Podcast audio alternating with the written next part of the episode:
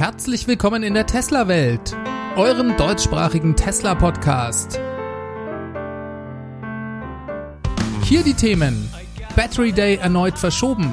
Elon dementiert 100 Kilowattstunden Battery Pack für Model 3 und Model Y und Model S mit 402 Meilen Reichweite.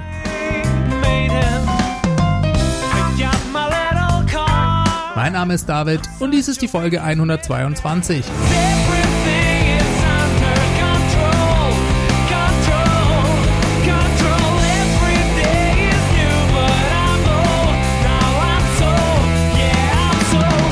hallo, ich grüße euch. Schön, dass ihr auch diese Woche wieder Zeit gefunden habt, einzuschalten. Ich habe für euch wie immer aktuelle Themen rund um das Thema Tesla aus dieser Woche. Wir steigen auch gleich direkt mit der Meldung der Woche ein. Es gibt endlich ein neues Datum für den Tesla Battery Day. Der wird voraussichtlich, wenn es dann diesmal klappt, am 15. September stattfinden. Und er findet zusammen mit dem jährlichen Anlegertreffen statt. Dieses war ja eigentlich für den 7. Juli geplant, das wurde kurzerhand abgesagt und mit dem Battery Day zusammengelegt.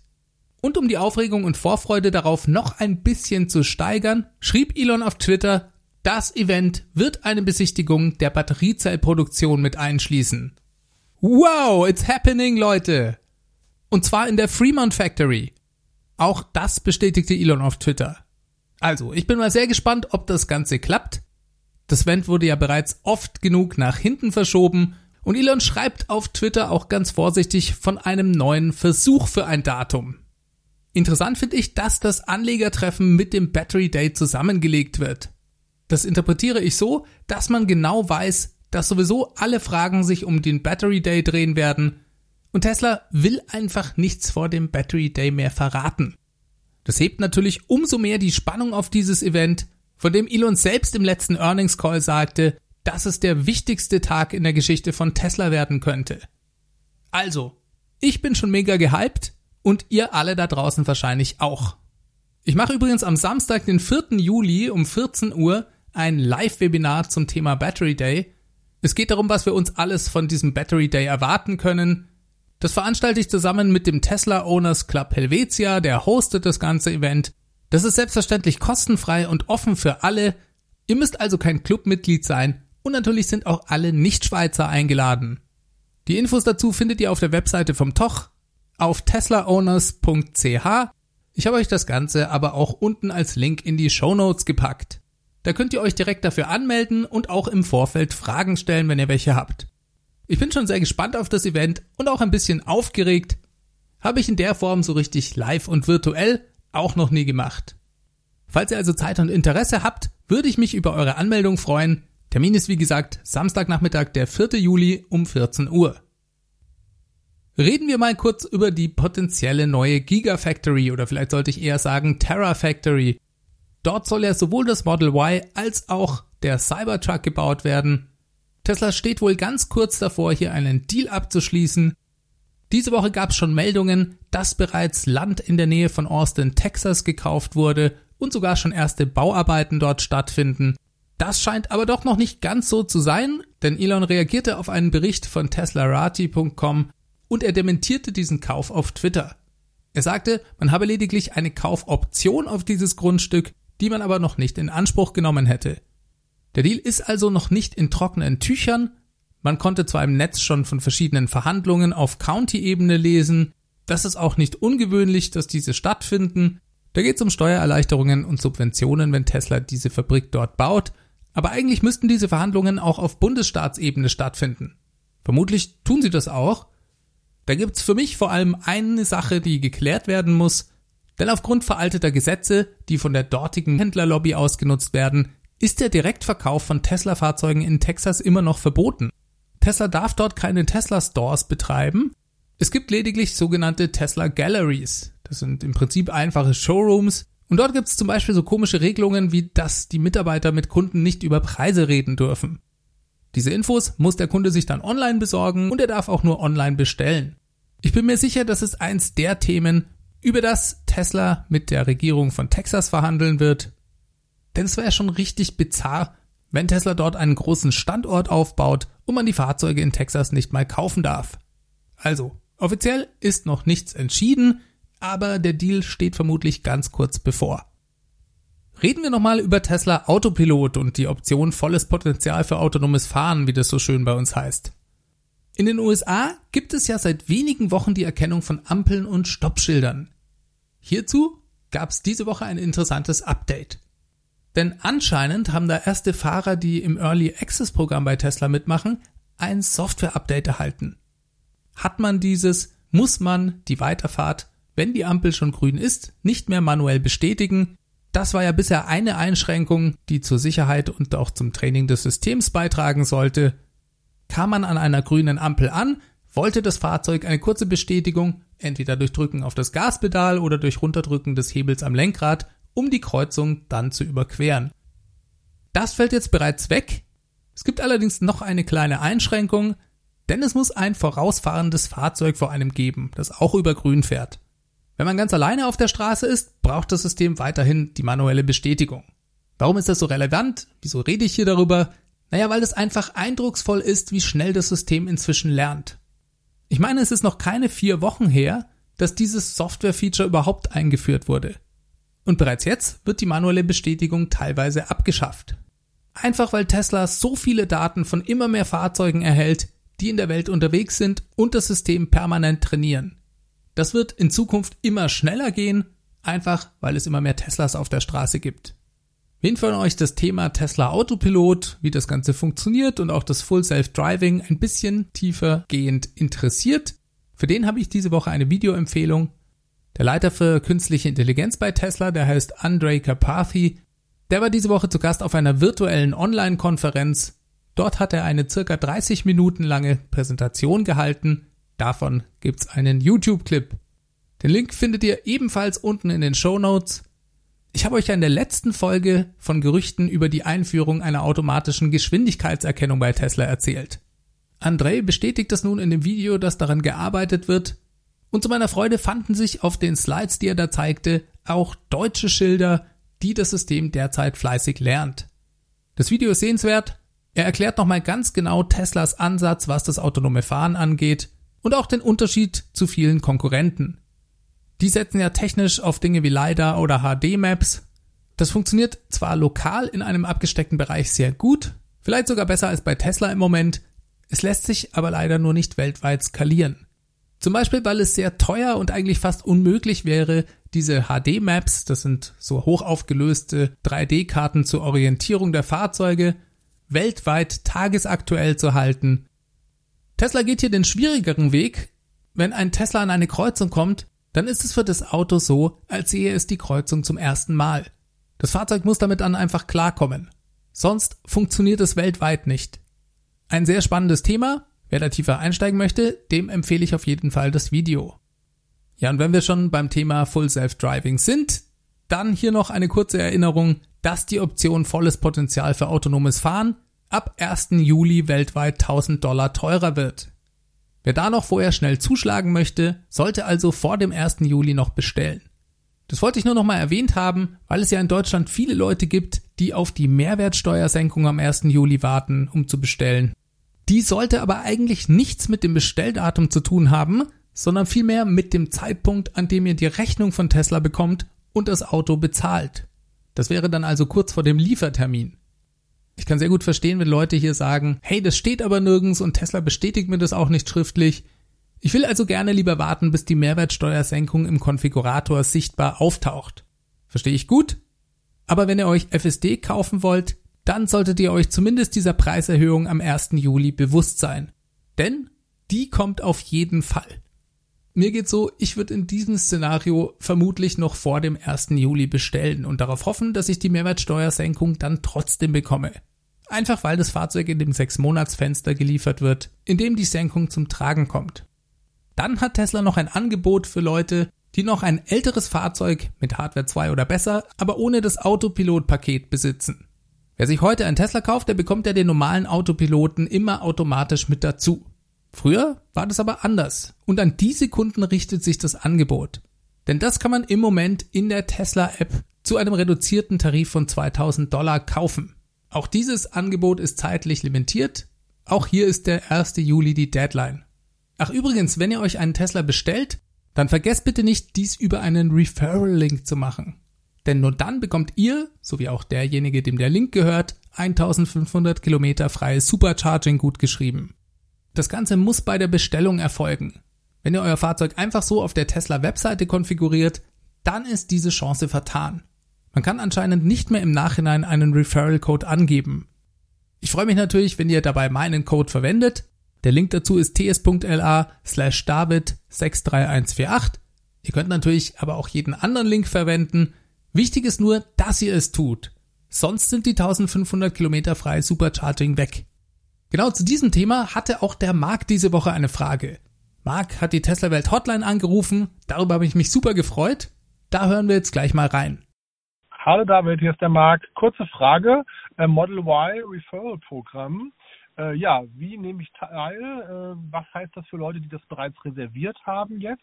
Kann ich mich da noch irgendwie nachträglich einklinken? Geht das nur in den USA oder auch in Deutschland? Beziehungsweise gilt das jetzt nur für Neubestellungen oder kann ich meine jetzige Reservierung da auch mit verknüpfen? Das finde ich ganz interessant und vielleicht ein paar andere User, die das äh, Model Y bestellt haben, auch. Danke, bis dann, ciao. Ja, lieber Marc, vielen Dank für deinen Anruf. Vielleicht habe ich ja die Frage mit dem, was ich vorher erzählt habe, bereits beantwortet. Ein Referral zählt inzwischen nur noch als solches, wenn man das Fahrzeug über einen Referral-Link bestellt hat. Das ging natürlich bei Model Y bisher nicht, da es ja noch nicht Teil des Referral-Programms war.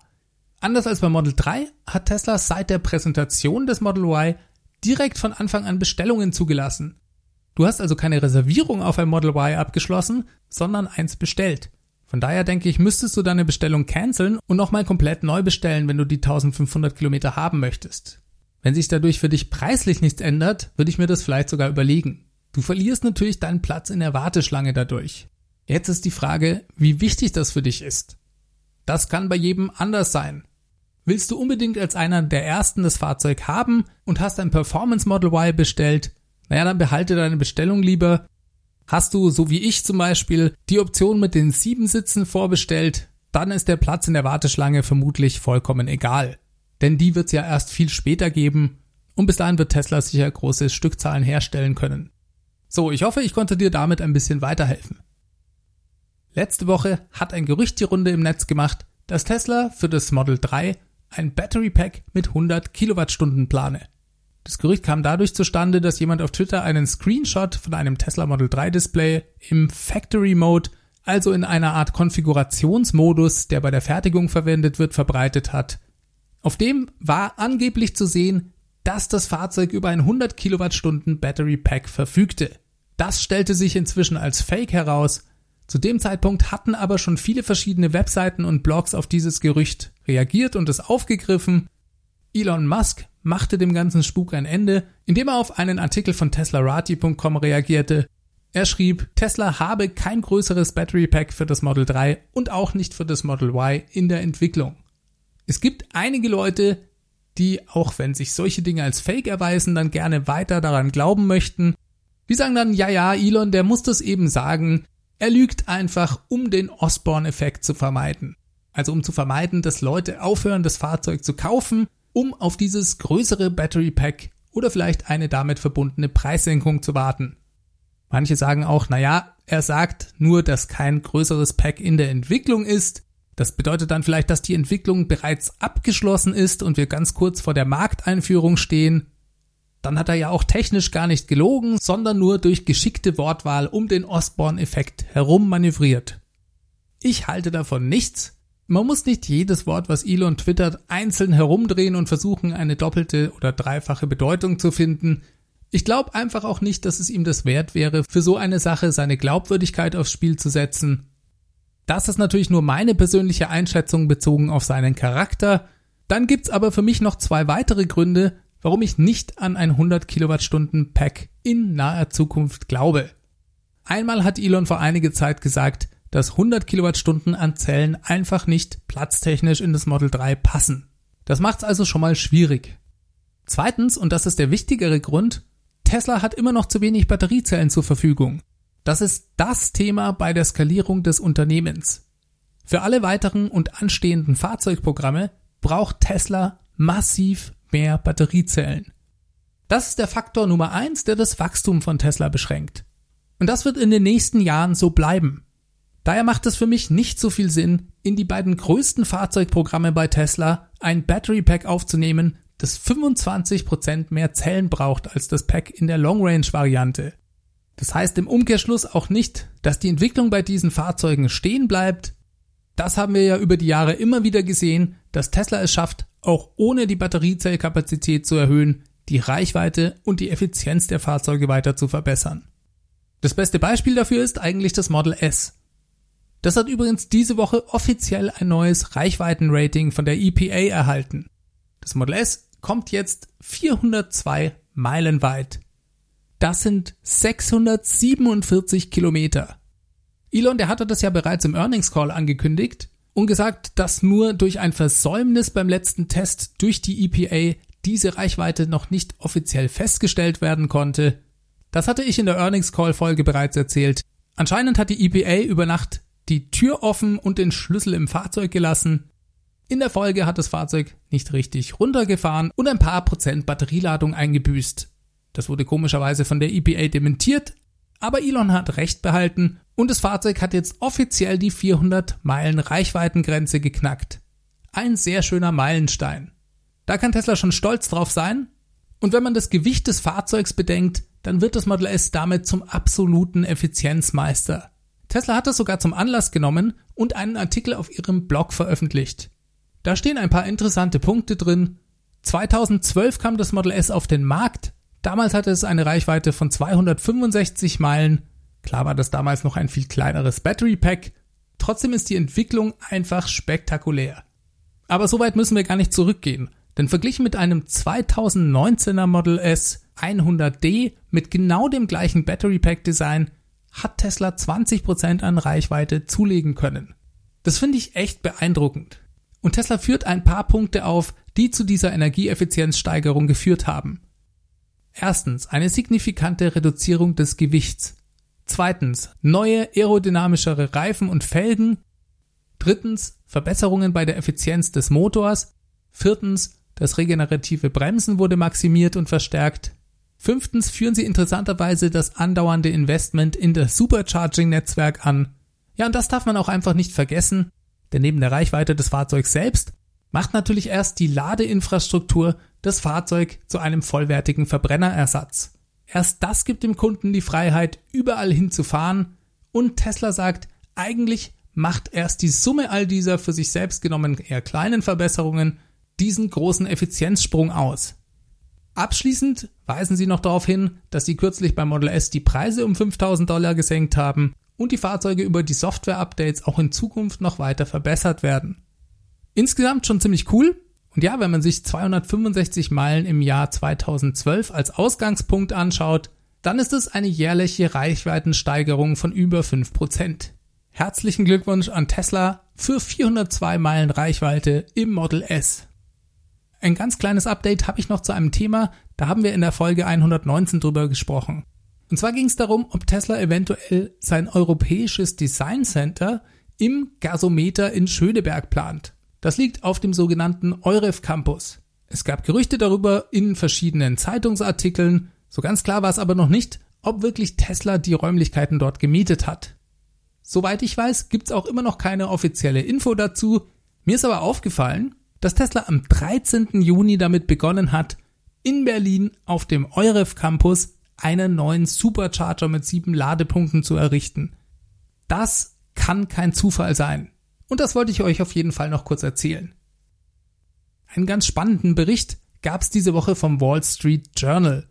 Die haben seltene Zulassungszahlen von Tesla in Kalifornien veröffentlicht. Die Zahlen dazu kommen von einer Firma namens Dominion Enterprises und die zeigen, dass es im April und Mai einen Rückgang von 37 Prozent bei Tesla gegeben hat.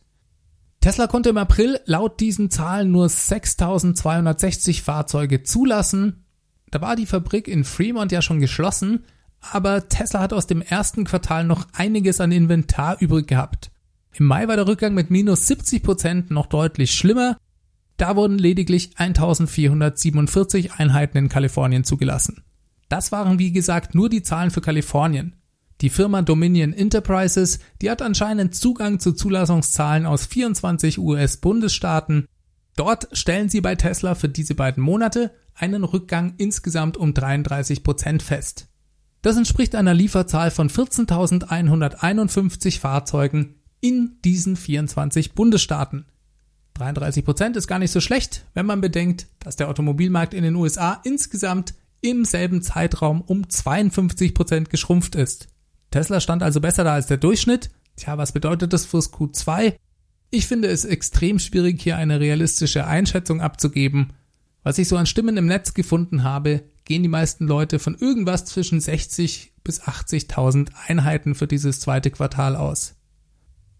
Lasst uns noch über ein neues Software-Update reden. Es geht um die Version 2020.24.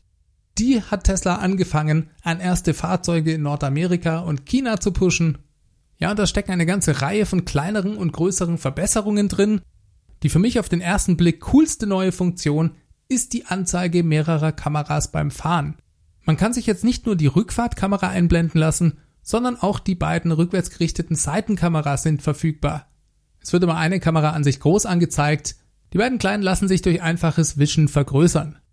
Das kann vor allem beim rückwärts einparken hilfreich sein, vielleicht rettet das so die ein oder andere Felge vor dem Bordstein. Die nächste Verbesserung betrifft den Dashcam Viewer. Damit lassen sich ja aufgezeichnete Videos vom Sentry Mode oder auch von der Tesla Cam anschauen. Beim Sentry Mode ist es ja so, dass die Aufzeichnung eines Videos durch irgendein Ereignis ausgelöst wird. Das Fahrzeug zeichnet aber auch die Minuten vor dem Ereignis auf. Die könnten ja vielleicht ebenfalls interessant sein. Vielleicht aber eben auch nicht. Man musste also bisher immer durch das Video scrollen, bis man zu dem Ereignis kam, das die Aufzeichnung ausgelöst hat. Das ist ab jetzt vorbei, denn Tesla kennzeichnet das Ereignis ab jetzt mit einem roten Punkt in der Timeline und startet den Clip sogar genau an dieser Stelle. Dann gibt's noch eine Funktion, die ermöglicht, dass das Auto generell nicht abgeschlossen wird, wenn man zu Hause parkt und sich von dem Fahrzeug entfernt. Das kommt so ein bisschen drauf an, ob das für einen sinnvoll ist oder nicht. Was gibt's noch? Ach ja, die Batterie lässt sich jetzt auch vorheizen, wenn man zu einem Tesla-fremden Schnelllader fährt. Das ging bisher nur auf dem Weg zu einem Supercharger. Ab jetzt könnt ihr eure Batterie auch vorheizen, wenn ihr zum Beispiel zu einer Station von Ionity oder Fastnet fahrt. Voraussetzung ist nur, dass die Ladestation auf der Tesla Ladekarte angezeigt wird. Das Vorheizen, das ermöglicht schnelleres Laden des Fahrzeugs, nur falls das jemand noch nicht weiß. Ja, das letzte Feature, das ist etwas, was den einen oder anderen vielleicht ein bisschen gruseln lässt. Es geht um die Innenraumkamera bei Model 3 und auch bei Model Y. Diese wurde ja bisher von Tesla noch gar nicht verwendet. Die ist einfach nur da und hat keine Funktion. Elon hatte dazu gesagt, dass sie vor allem gegen Vandalismus im Fahrzeug zum Einsatz kommen wird, wenn wir einmal im Zeitalter der Robotaxis angekommen sind. Bisher war also die Kamera ohne Funktion. Das kann man, wenn man einverstanden ist, ab jetzt ändern. Man kann Tesla ab jetzt erlauben, im Falle eines Unfalls oder eines sicherheitsrelevanten Ereignisses Videomaterial von der Innenraumkamera abzurufen. Das erfolgt laut Tesla anonymisiert es dient dazu, Tesla zusätzlich Daten zur Verfügung zu stellen, mithilfe derer sie in Zukunft die Sicherheit der Fahrzeuge noch weiter verbessern können, so ist die Aussage von Tesla. Ich kann mir darunter noch nicht so wirklich viel vorstellen. Wäre sehr interessant von Tesla da noch genauere Infos zu bekommen. Vielleicht hören wir ja darüber was in den folgenden Sicherheitsberichten. Ob man das will oder nicht, das muss jeder natürlich selbst wissen. Die Möglichkeit dazu gibt es auf jeden Fall ab jetzt. Dann gab es auf der amerikanischen Webseite von Tesla eine relativ einschneidende Änderung. Geht man auf tesla.com, findet man dort nicht wie bisher als erstes die Autos, sondern Tesla hat hier als Opener seiner Webseite seine Solarpanels in den Vordergrund gestellt. Man muss jetzt also runterscrollen, um zu den Autos zu kommen. Das finde ich eine bezeichnende Änderung und auch sehr spannend. Es gibt dafür selbstverständlich auch einen Grund. Tesla hat nämlich die Preise bei seinem Photovoltaikangebot stark nach unten angepasst. Zu diesem Anlass wurde auch ein Blog-Eintrag veröffentlicht. Darin heißt es, mit dem heutigen Tag führen wir das günstigste Photovoltaikangebot ein, das die USA jemals gesehen haben. Der Preis eines Durchschnittssystems bei uns liegt jetzt ein Drittel unter dem Industriestandard. Und wir haben eine Niedrigstpreisgarantie. Wenn Sie es sich nach dem Kauf anders überlegen oder mit dem System unzufrieden sind, bekommen Sie bis zu sieben Tage nach der Inbetriebnahme des Systems Ihr Geld im vollen Umfang zurück. Und wir deinstallieren es auch wieder. Ja, das ist ja mal eine Ansage. Insgesamt sind jetzt Teslas Systeme zwischen 20 und 30 Prozent günstiger als vorher. Sie bieten vier verschiedene Systeme mit festen Größen an. Mit 4,1 kW geht's los, über 8,2 kW, dann gibt's noch 12,2 kW und die größte Anlage hat 16,3 kW. Den Preis des Industriestandards, mit dem Sie sich da vergleichen, den nehmen Sie aus dem Q1 Quartalsreport von der amerikanischen Solar Energy Industry Association. Die haben dort einen Durchschnittswert von 2,83 Dollar pro Watt angegeben, den die Industrie derzeit in den USA für Photovoltaik im Privatkundenbereich anbietet. Teslas kleinste Anlage liegt da bereits drunter und kostet nur 2,44 Dollar pro Watt. Bei den größeren wird's noch günstiger. Bei der größten Anlage von Tesla sind wir nur noch bei 1,84 Dollar pro Watt. All diese Preise sind noch vor den Subventionen, das heißt, die kommen da noch oben drauf für den Kunden. Wie macht Tesla das? Auch das beschreiben sie in ihrem Blog-Eintrag. Sie sprechen davon, dass die Preise durch mehrere eigentlich recht einfache Verbesserungen eines jahrzehntealten Systems ermöglicht werden. Sowohl Bestellung als auch Installation wird durch festgelegte Standardsystemgrößen vereinfacht. Das Ganze lässt sich mit wenigen Klicks online bestellen 80% der Kunden würden mit einer Standardgröße zurechtkommen. Dadurch entfallen stundenlange Beratungen im Vorfeld. Tesla kann durch diesen komplett digitalen Prozess Vertriebs- und Marketingkosten um 64% senken. Diesen Spielraum und diese Einsparungen geben sie an die Kunden weiter. Des Weiteren spielt auch Software eine große Rolle, zum Beispiel um die Solarsysteme zu optimieren. Und auch diese Software wird immer besser. Zusätzlich kommen dann noch effizientere Panels zum Einsatz. Und auch die Schnittstelle zur Powerwall ist durch die integrierte Software und Hardware noch besser als vorher. Also wichtige Veränderungen am Produktangebot im Bereich Photovoltaik bei Tesla. Ja, und ich denke, der zentrale Platz auf der Webseite, der sagt eigentlich schon alles, dass Tesla nämlich hier in Zukunft richtig was reißen möchte. Ich bin schon sehr gespannt darauf, wann Tesla dieses Angebot auch mal nach Europa bringt. Damit kommen wir diese Woche zum Ende. Ich bedanke mich ganz herzlich für eure Zeit und vor allem auch bei allen Leuten, die bei dem Podcast mitmachen oder ihn unterstützen. Diese Folge wurde euch mit freundlicher Unterstützung des Tesla Owners Clubs Helvetia präsentiert. Wie immer am Schluss an euch der Aufruf, wenn euch der Podcast gefällt und ihr dadurch irgendwas Positives zieht, seid ihr herzlich eingeladen, ihn auf iTunes oder der Apple Podcast App zu bewerten. Ihr könnt den Podcast natürlich auch unterstützen, indem ihr auf www.teslawelt.de geht und euch meine Crowdfunding-Plattform mal anschaut. Meinen Tesla Referral Code, den habe ich ja bereits genannt, den findet ihr auch unten in den Show Notes. Ja, und dann freue ich mich natürlich über eure E-Mails und auch über eure Anrufe auf der Tesla Welt Hotline. Das ist die 0211 9763 2363. Wer nicht so gerne spontan auf Band redet, der kann mir die Nachricht natürlich vorher mit dem Handy aufnehmen und dann an die feedback at teslawelt.de schicken. Jo, damit sind wir durch. Ich wünsche euch allen eine gute Woche. Bleibt auch weiterhin gesund Schaltet nächsten Mittwoch wieder ein. Macht es ganz gut. Bis dahin. Ciao, ciao.